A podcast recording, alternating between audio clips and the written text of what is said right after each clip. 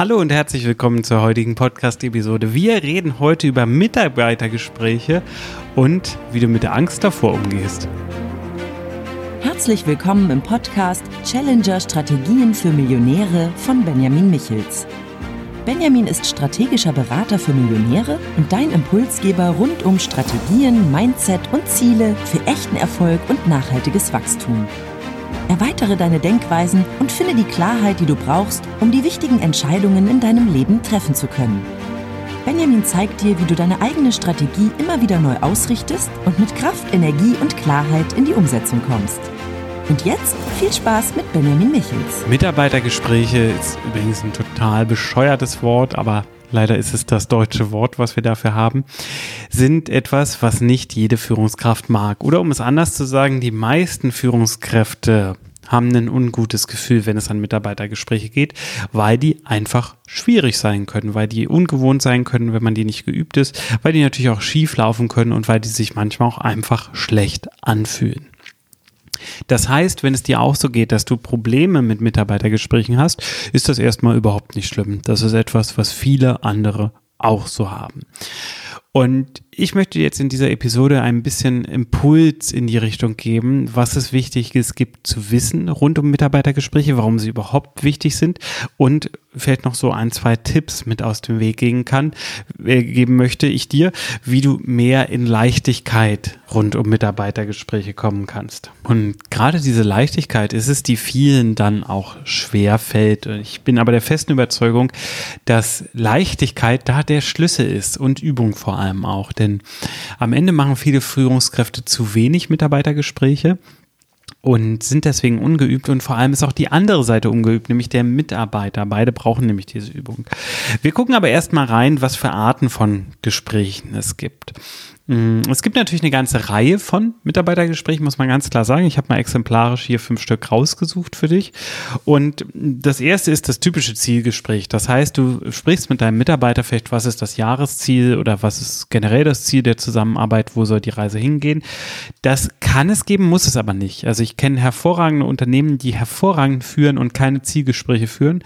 Und ähm, das gleiche aber auch andersrum mit Unternehmen, die Zielgespräche führen. Also es ist immer an dir, ob du sie führst ist, sie können sehr wertvoll sein, sie können auch total nutzlos sein. Das ist wie bei Filmen am Ende so.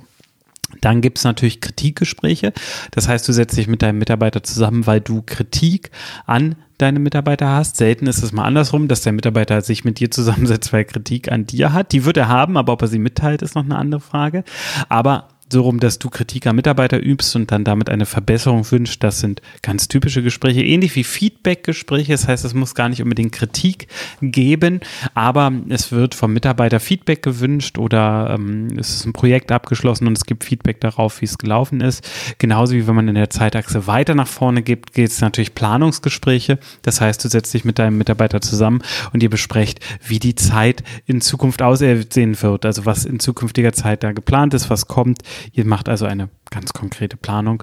Und es gibt natürlich noch Konfliktgespräche. Das heißt, du moderierst einen Konflikt zwischen Mitarbeitern oder sprichst einzeln mit Mitarbeitern über einen bestimmten Konflikt. Also es sind so die ähm, fünf Arten, die relativ häufig vertreten sind. Ich lasse jetzt mal Bewerbungsgespräche und Kündigungsgespräche weg. Die gehören da zwar natürlich auch rein, für die gelten aber natürlich nochmal ein bisschen andere Regeln. Also Zielgespräch, Kritikgespräch, Feedbackgespräch, Planungsgespräch und Konfliktgespräche. Die Unternehmen, bei denen es richtig gut läuft, die führen in der Regel sehr kontinuierlich diese Gespräche. Das heißt, die nehmen sich Zeit für die engere Führung der Mitarbeiter, beziehungsweise sie nehmen sich Zeit, den Raum immer wieder aufzumachen für Gespräche. Selbst wenn der Mitarbeiter es gar nicht braucht in dem Moment, das Angebot ist dann da. Und das Wichtige dabei ist, dass der Mitarbeiter so natürlich immer wieder üben kann, diese Gespräche zu führen. Denn du willst ja am liebsten auf der anderen Seite jemand sitzen haben, der offen für dein Feedback ist, der entspannt ist, der gut mit der Situation umgeht. Und wir kennen das alle, wenn wir einmal im Jahr in irgendein Gespräch reingeholt werden, wo vieles von uns abhängt, also für uns von abhängt, zum Beispiel eine Gehaltszahlung, naja, dann sind wir natürlich nicht entspannt. Das ist vollkommen klar. Und so geht es natürlich auch deinem Mitarbeiter. Und wenn du Mitarbeiter hast, die genau diese Entspannung nicht haben, dann weißt du, dass ihnen etwas fehlt. Ihnen fehlt die Übung, mit dir im Gespräch zu sein. Und genau diese Übung sollten sie natürlich haben. Und da kommt man schnell zu der Frage, wie viel Planungsgespräch oder wie viel Mitarbeitergespräch macht Sinn. Und ähm, da gibt es nicht die richtige Formel. Ich kenne Unternehmen, die machen das einmal pro Woche. Ich kenne Unternehmen, die machen das alle zwei Wochen, alle vier, sechs, acht Wochen, einmal im Quartal. Alles, was weiter auseinander ist, ist zu wenig habe ich inzwischen eine ganz klare Meinung, war ich früher noch nicht so klar aufgestellt, aber aus den Beobachtungen heraus von sehr, sehr vielen Unternehmen muss ich ganz klar sagen, alles, was weniger ist als zwei, äh, als einmal im Quartal, ist zu wenig. Und Einmal pro Woche kann natürlich gut sein, kann auch zu viel sein. Das hängt am Ende von dir ab, wie du es machen willst. Es ist aber auch für dich natürlich so, dass du Übung brauchst. Du brauchst aber auch die Zeit. Das heißt, wenn du zehn Mitarbeiter hast, zehn Gespräche pro Woche führst, jedes Gespräch eine halbe Stunde oder Stunde dauert, dann ist schon mal einiges an Arbeitszeit weg. Und das muss natürlich einkalkuliert sein. Das heißt, für jemanden, der so viele Gespräche führt, das kann super sinnvoll sein, weil das Team dann extrem produktiv arbeitet. Da werden dann auch viele Planungsgespräche einfach mit drin sein. Das kann super sinnvoll sein, aber ganz klar gesagt, ähm, dann darf deine Arbeitszeit natürlich auch nicht mit operativen Tätigkeiten überfrachtet sein, sondern dann muss Raum für Führung da sein. Also muss natürlich die Zeitfenster haben, um diese Führung auch machen zu können.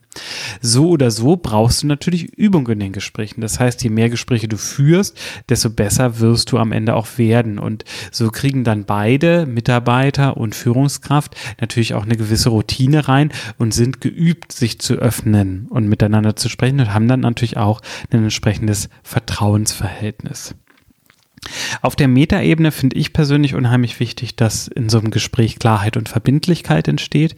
Das heißt, ähm, wenn du jetzt zum Beispiel ein Planungs- oder ein Zielgespräch hast, darf der Mitarbeiter nicht mit einem Fragezeichen rausgehen. Der darf nicht denken, hey, was wollte der jetzt eigentlich von mir oder was wollte die jetzt eigentlich von mir, sondern er oder sie muss einfach ganz klar sein, worum ging es jetzt gerade, was sind die Erwartungen, was passiert in Zukunft. Und da hilft es, wenn du immer wieder nachfragst und vielleicht auch sowas sagst, wie kannst du mir mal eine Zusammenfassung geben von dem, was wir jetzt besprochen haben. Und dann hörst du ziemlich schnell, ob dein Mitarbeiter verstanden hat, was ihr besprochen habt oder eben nicht. Und jetzt wirst du vielleicht sagen, ja, ist ja total klar, äh, das versteht doch jeder immer, was in solchen Gesprächen gesprochen wird. Ich war schon bei Kündigungsgesprächen dabei, wo die Leute, die gekündigt wurden, nicht wussten, dass sie gekündigt sind, nachdem das Gespräch vorbei war. So unklar und um den heißen Brei herum waren die Gespräche. Und Gerade wenn du dich unwohl in solchen Gesprächen führst, dann besteht einfach das Risiko, dass dir die Klarheit verloren geht. Das zweite ist Verbindlichkeit. Du stehst mit deinem Wort für das ein, was du sagst. Und deine Handlungen müssen in die gleiche Richtung gehen. Das heißt, wenn du dem Mitarbeiter sagst, ich melde mich im Laufe der nächsten Woche bei dir und gebe dir die Texte oder Infos oder was auch immer, dann musst du das auch tun. Ansonsten bist du nicht verlässlich, sonst bist du ein unzuverlässiger Mensch. Und das ist vielen nicht bewusst. Die denken, sie wären ein zuverlässiger Mensch, aber das sind genau die kleinen Impulse, die für deine Mitarbeiter super, super wichtig sind, weil auch du kannst nicht von deinen Mitarbeitern verlangen, dass sie zuverlässig sind, wenn du selbst nicht zuverlässig bist. Also klar, du kannst es schon verlangen, du kannst es auch einbauen, aber es wird in der Regel leichter funktionieren, wenn du zuverlässig bist und Zuverlässigkeit erwartest. Und deswegen ist halt diese Verbindlichkeit so wichtig und deswegen würde ich auch in der Regel zum Beispiel immer gleich Folgetermine machen.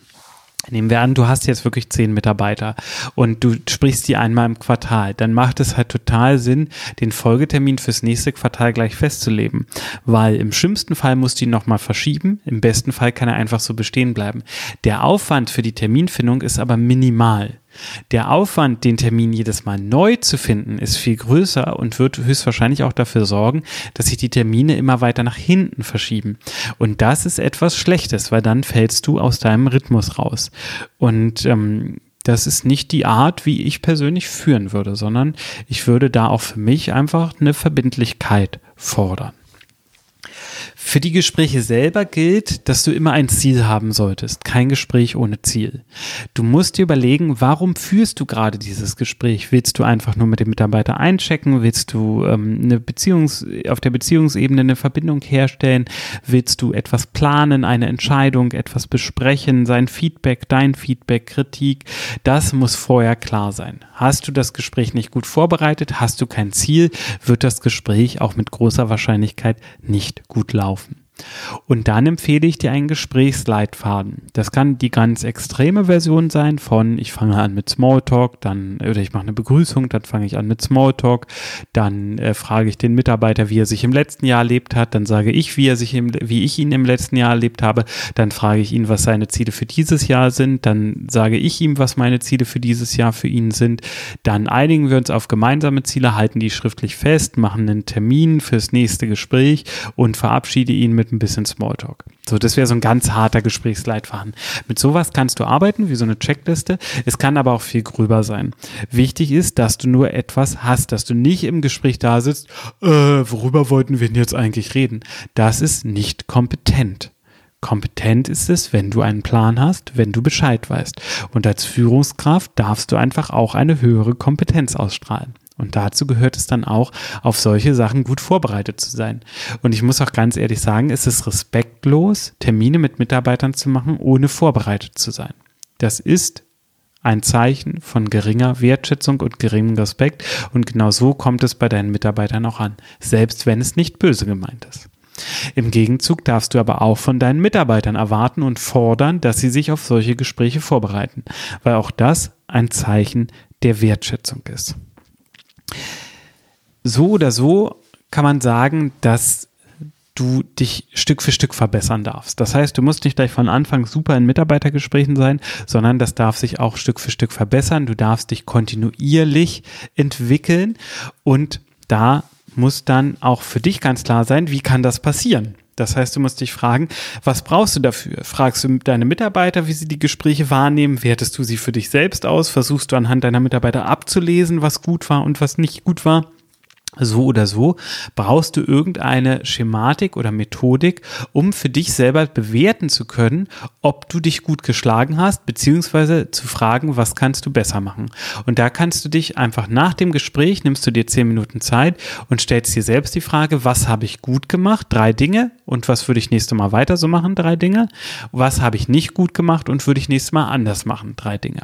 Und wenn du das nach jedem Gespräch machst, dann wirst du automatisch hervorragend. Da führt gar kein Weg dran vorbei, weil du dich dann so gut reflektierst, dass es einfach hervorragend wird. Mitarbeitergespräche kann ich nur empfehlen. Hab keine Scheu, mach sie einfach. Mach sie auch in einer hohen Frequenz. Wenn du noch nicht geübt bist, kann dann langsam wieder weniger werden. Aber Übung macht hier ganz klar den Meister aus und nimmt auch einfach viele Hemmschwellen. Ich hoffe, die heutige Episode hat dir gefallen. Ich konnte dir einige Impulse liefern. Wenn du bei diesem Thema noch hängst, dann kannst du mich natürlich auch gerne anschreiben an podcast.benjamin-michitz.de. Ich habe so einen kleinen Leitfaden für Mitarbeitergespräche. Den gebe ich dir dann gerne. Also schreib mir einfach eine E-Mail oder kontaktiere mich über ein beliebiges anderes Social Media deiner Wahl. Findest du alle unter benjamin-michitz.de. Und ja, ich kann nur sagen, wenn du da noch eine Unsicherheit hast, dann schreib mich an, dann schicke ich dir gerne den Leitfaden zu. Ist natürlich kostenlos, ohne Frage. Und ich freue mich von dir zu hören. Bis zur nächsten Episode. Mach's gut. Tschüss.